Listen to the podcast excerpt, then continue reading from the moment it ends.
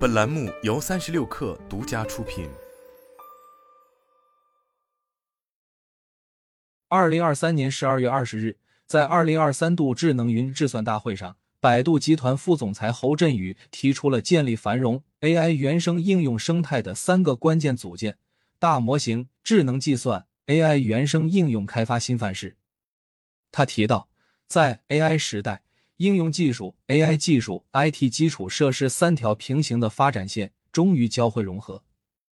在应用层，大模型理解、生成、逻辑、记忆的独特能力会催生 AI 原生应用研发新范式，整个应用技术站、数据流和业务流都将被改变。在模型层，大模型会成为通用的服务能力，也就是 MaaS。在算力层。MaaS 依赖的新型 IT 基础设施也将进一步在底层颠覆现有的云计算市场格局，而百度云对模型服务的升级也主要围绕大模型、智能计算、AI 原生应用开发新范式三个层面。一，在大模型层面，围绕建设模型服务生态、模型训练降本增效，千帆大模型平台做了一定的升级。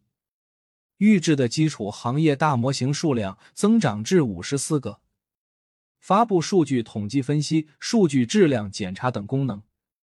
推出自动化加人工的双重模型评估机制，推出批量计算等灵活计价方式。二，在智能计算等基础设施层面，百度发布了百舸异构计算平台三点零智算网络平台，以及百度云原生数据库 GaiaDB 四点零。以前传统和应用互联网应用都是基于 CPU 的中央处理器，现在 AI 原生应用还要用 CPU，但是它的负载大量迁移到了异构或者 GPU 的图形处理器上面来，从底层算力再到 AI 应用的核心能力都变成了模型，而不是基于某一个固化下来的逻辑能力。在十二月十二日的媒体会上，侯振宇表示。AI 时代给云计算带来的变革在于如何能更高效的利用模型成为核心能力。大会上发布的百舸易构计算平台三点零能够支持万卡级别的超大规模 AI 集群计算。相比自建智算基础设施，百舸能将模型训、推、吞吐分别最高提升百分之三十和百分之六十。在资源利用层面。百舸三点零将集群有效训练时间占比提高到了百分之九十八，网络带宽有效利用率提高到了百分之九十五。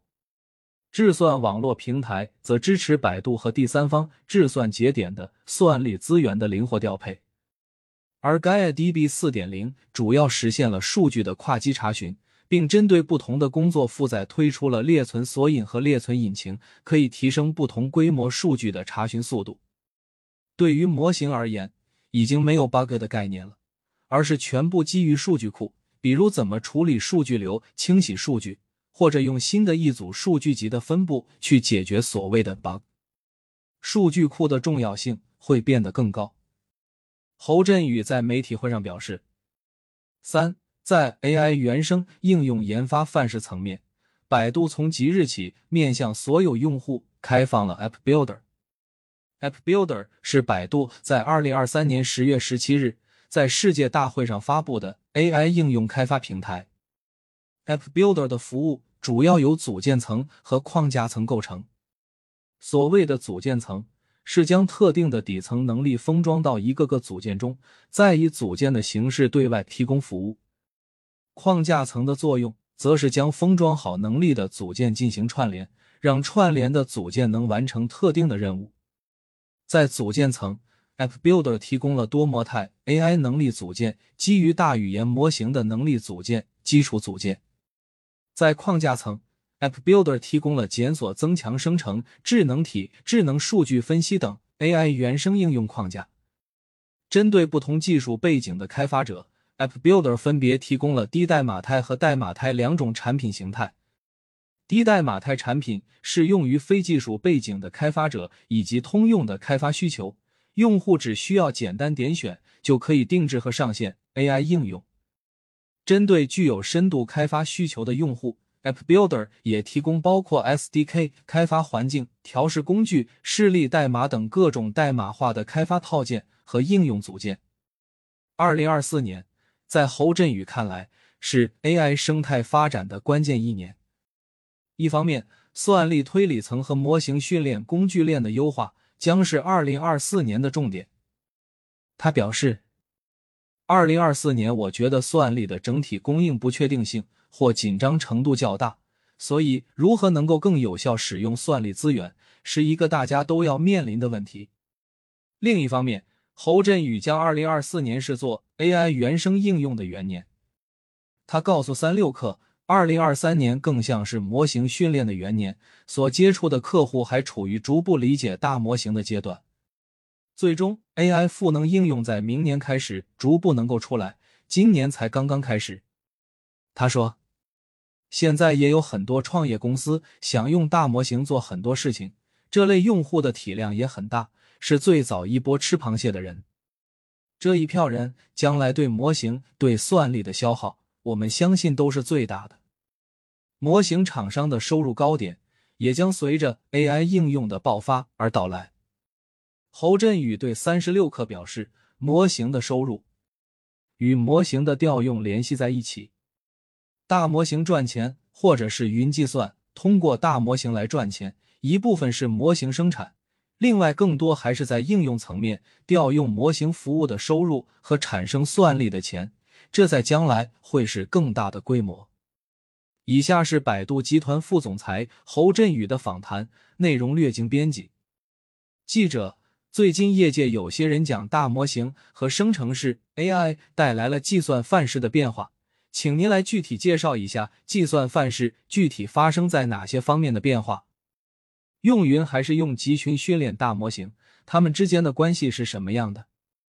侯振宇，计算范式是非常大的一个概念，在我看来，计算范式的变化有几点：一是大模型。今年谈的大部分是大语言模型，全称是预训练大语言模型。先去通过大量的数据做应用训练，得到一个所谓的大模型，在大模型基础上再去做一些少量数据注入之后做精调，是整个模型研发的一个模式或者一个范式。和以往的 AI 确实有非常大的变化，因为大家知道，以前过去十年以来，AI 被广泛使用，比如说我们在 To B 领域。或者是 CV 计算机视觉在大量使用，在广告营销领域，推荐算法也是大量使用。不管哪种，都要先获得这个场景里的这些数据，根据你所用的模型，从头开始去训练。尽管之前模型不像现在的模型参数这么大，一亿个参数在去年可能还算是一个挺大的。今年大家都说十一是小模型，其实也是很大规模的模型。图像、语音的模型都是很大的模型，这些都是从头开始做的。所以，它对于模型来说，现在基于预训练的模型研发和以前完全从头从场景里标数据训模型是完全不同的方式。大家好像都觉得现在大模型训练对资源消耗、对算力消耗非常大，确实非常大。重新训练一个大模型确实非常大。广泛应用来说。你不需要从头开始训练，你就是需要去选择一个好用的通用大模型，结合你自己场景的数据去做 SFT 有监督精调，就可以不用原先从头开始做，从头开始训练，就可以获得一个很好应用效果的。对于应用方来说，他所使用得到很好用的模型，所得用数据量、算力规模，所训练模型出来的时间都大大缩短了，这是一个巨大的范式变化。另外一点，我们现在一再强调 AI 原生应用。现在很多设计和应用，整个设计的模式也好，范式也好，和以前也完全不一样了。以前的应用基本是以业务为逻辑驱动，它的业务逻辑是什么？不管是做电商购物车，还是编排一个网站，这都是规定好某一个逻辑，或者做一个社区，我们应该先建哪里，后建哪里，什么地方让数据，什么地方展现数据。什么样排序，这些东西都是人们想好的、固化下来的业务逻辑。但是现在很多基于生成式 AI 大模型能力，它的很多逻辑本身就是通过在模型里实现自动编排或者人工来辅助编排。所谓的 AI 原生应用，一定要原生使用大模型这样生成式的模型能力，才有这样的应用。这和以前也是完全不一样的，这两者是相叠加的。任何一个应用方或者是服务方，不管你是在传统企业里，还是在互联网企业里，你都需要去获得一个很好的你自己的模型。你自己的模型不是说你一定要从头训百亿、千亿，你可以去做一个微调，去获得你自己的模型，然后再用这样一个模型的能力。去设计出来你现在新的 AI 原生应用。刚才提到 RAG Agent、Mo 这些都能够让我们现在去写一个应用，和以前是完全不同方式。所以整体来说，所谓的大的 AI 原生或者是生成式 AI 驱动的整个大模型，既发生在模型层，也发生在应用架构层。第一个问题，我多说一点：早期基于 CPU 是重逻辑的概念。大量的技术领域的能力，而 AI 更多的是它的异构计算去做的加速。我们认为，生成式 AI 带来的这波浪潮足以改变从底层算力到上层应用。以前传统互联网应用到移动互联网都是在 CPU 上，现在 AI 原生还要用 CPU，但是它的负载大量迁移到了异构或者 GPU 上面来。从底层算力开始，到它的核心能力变成了模型，再到上层应用，基于模型，而不是基于某一个你自己固化下来的逻辑能力。这是整体都带来了我们将来完全不同的方式。对于云来说，也是重大格局的变化。我们总说云计算发展整体从二零零六年 AWS 正式开始，云计算开始大规模发展，所有东西都基于传统互联网。基于传统数字化，基于移动互联网，或者说的更彻底，基于 CPU 计算芯片。今年，尽管英伟达市值早就超过了英特尔，财报英伟达 GPU 的收入超过了高通，超过了英特尔，手机移动芯片足以证明云计算将来所面对的客户需求。整个云的市场从算力开始迁移到 GPU 为主。它的平台核心能力迁移到以模型能力为主，它的应用更好的使用模型能力，或者是基于模型能力去做的应用，AI 原生应用，这是新的发展，这是巨大的变革。记者，亚马逊最近开的大会上，英伟达去搞了一个计算集群，和云是什么关系？侯振宇，AWS 提供的还是云服务，底层肯定都是一个集群、两个集群或者多个集群。一个大集群，它以云的这样的产品形态来对外去提供服务，这就是它的差别。百个万卡以上的集群会以一个云的形态对外提供使用，所以这一点是两者之间的差别。我们觉得集群某种程度上是技术层面的概念，云是服务层面的概念，不完全一样。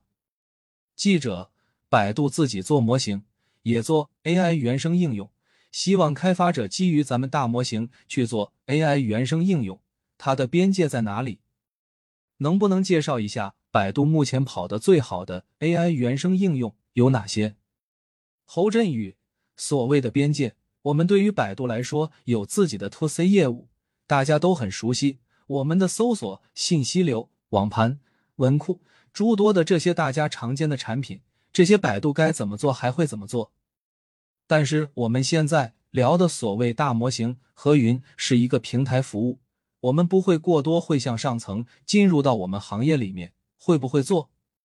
会做一些。很多时候我们会去和合作伙伴一起打造，比如说我们往上层做 Commit 代码助手，我们基于文心一言大模型去帮助大家写代码，这个东西是应用，并不是像千帆大模型是下层的平台。客观讲，我们是一个平台化的产品，我们服务主要是以平台提供服务，不会做太多这样的应用。To C 要怎么做，是我们的移动事业群去考虑的事情。基本上，百度现在所做的这些内容，To B 我们核心服务全都是平台，会有一两款这样的，像 Commit 代码助手这样的业务，这是我们所谓的边界。所以可以看到，但凡以平台形式去做的，我们都会发力去做。比如说，我们面向有些大客户，更多需要集群类服务，就是基于白格去提供；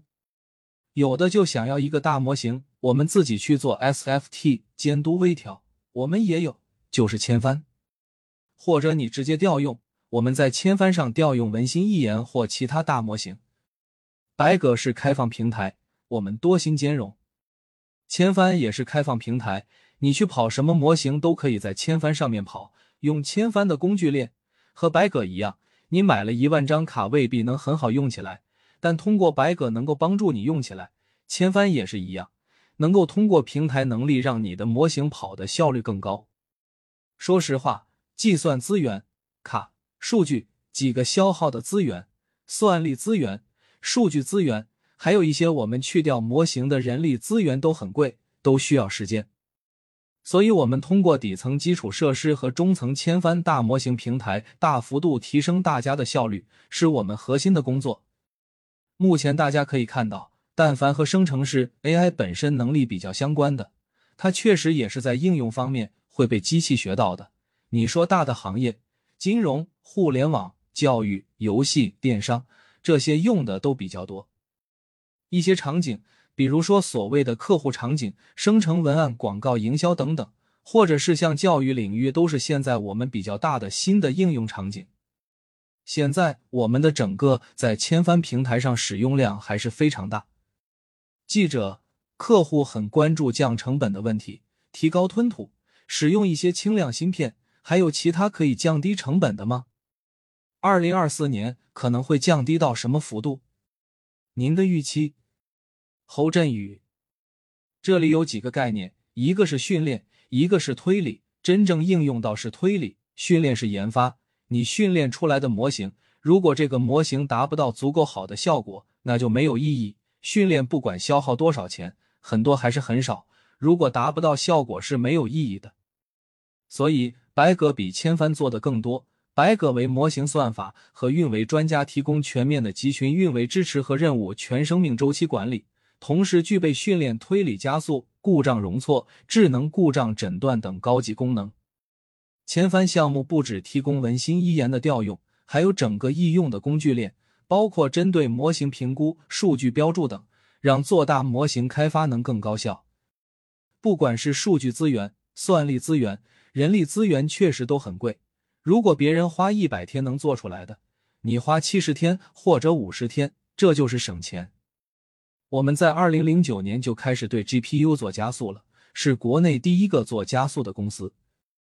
我们把整个规模、易用性和效率都堆在白格上面，能力都堆在这，让大家更有效利用好这些算力资源。数据其实也很贵，标注数据是非常昂贵的事情，能够更快做到模型效果收敛，这也是一个非常重要的事情。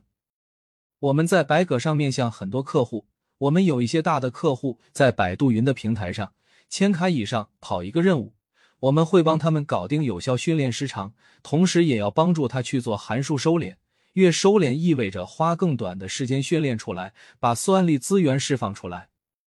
这样客户就不用花这些钱了，或者可以再去训一个新的模型，这些都很关键。二零二四年，我觉得算力的整体供应不确定性或紧张程度较大。所以，如何能够更有效使用算力资源，是一个大家都要面临的问题。算力自身就贵，因为供给稀缺，它都在涨价。你用的时间越短，效果一样，就会越省钱。进行各种层面的优化，包括算力层面、算力推理层面的优化、模型训练工具链优化，确保更短时间去使用，达到同样的效果，都是在二零二四年重点去关注的。训练出来之后，你的模型不足够好，你训练它也没有什么用。现在的推理比以前贵多了，所以推理成本的下降也非常重要。在白鸽平台上，相应推理的优化也做得非常多，确保大家足够少的钱能训练出来想要的模型，以及用一个你可以接受的成本，真的去使用起来 AI 大模型，这都是二零二四年非常关键的事。我们谈到 App Builder 面向应用。让你建一个 AI 原生应用效率变得很高，你需要三个月、一个月写出 AI 原生应用的 AP，现在基于我们的框架，十天、三天、三小时就可以做到，至少能验证你这个东西可不可用，或者是不是你想要的东西，这是核心的方面。记者，关于数据库方向的问题，这次也有数据库迭代，针对当前大模型技术趋势，百度在数据库层面有什么样的规划？怎么去看向量数据库？侯振宇，虽然说范式的升级是大结构跃迁，前几年我们就看到了，有做深度学习领域研究的获得图灵奖，有做计算机体系结构的获得图灵奖。在黄金时代，各种各样的芯片、异构模型崛起，它 AI 是一个高速发展的阶段。而如今，大模型确实是 AI 领域特别热的一个点。但大模型只有 AI 也不够，AI 原生应用最终落脚还是在应用，应用可能会有 AI 驱动，仍然有自己的逻辑。AI 研发是数据驱动的，看数据在哪里。我们不止发布了数据库，也升级了百舸、沧海、太行。我们还是希望和大家说一下，一个巨大的跃迁，不代表 CPU 消失了，不代表传统的云计算消失了，在整个数据库。基础云计算上，我们仍然在做，它只是比例问题。CPU 是永恒的，CPU 是做加速，更多技术赋能到好的产品上来。具体到数据库来说，向量数据库以前也有，只是现在在大模型时代，确实是一个被拉起来的更大的话题。所以，我们有自己的向量数据库，我们也会再去进一步发布。除了向量数据库以外。我们还会发云原生数据库 GaiaDB，百度内部数据库现在也都已经迁到了 Gaia 上面来。这方面我们做了很多工作，大数据也会做持续性升级。大模型开发了一个比较有意思的点，我们现在在想如何去做一个大模型。以前我们写一个程序用 GCC 来编有没有 bug，用 GDB 去调，现在没有这种 bug，而是需要去用新的一组数据集的分布。再去训到这个模型里面来，改掉里面模型的效果，这真的是一个巨大的变化。对于模型已经不是所谓的 bug 概念了，全都是基于数据库怎么对数据进行流处理、数据清洗、大数据分析。在大的 AI 原生时代，它的重要性变得更高。尽管它看上去属于传统基础云的范畴，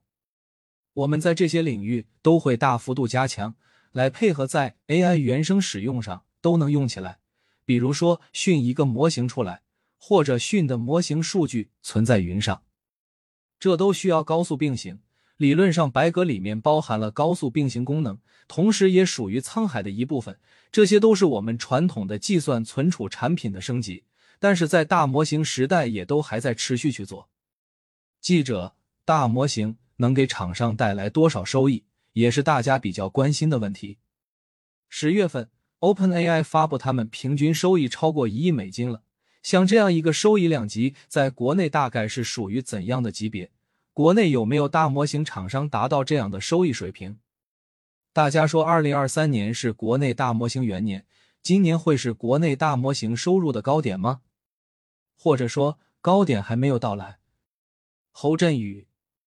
今年是不是收入高峰？还远没有到。我们可以看到，今年虽然说是大模型元年，我们一直在外面接触客户，所有人过来跟你谈。今年上半年，很多客户行业仍然是属于学习阶段，不能说所有的客户都在学习。其实，包括百度也是一样，因为这个变化确实太大了，很多客户来学习，不知道该怎么应用，大家都会拥抱大模型。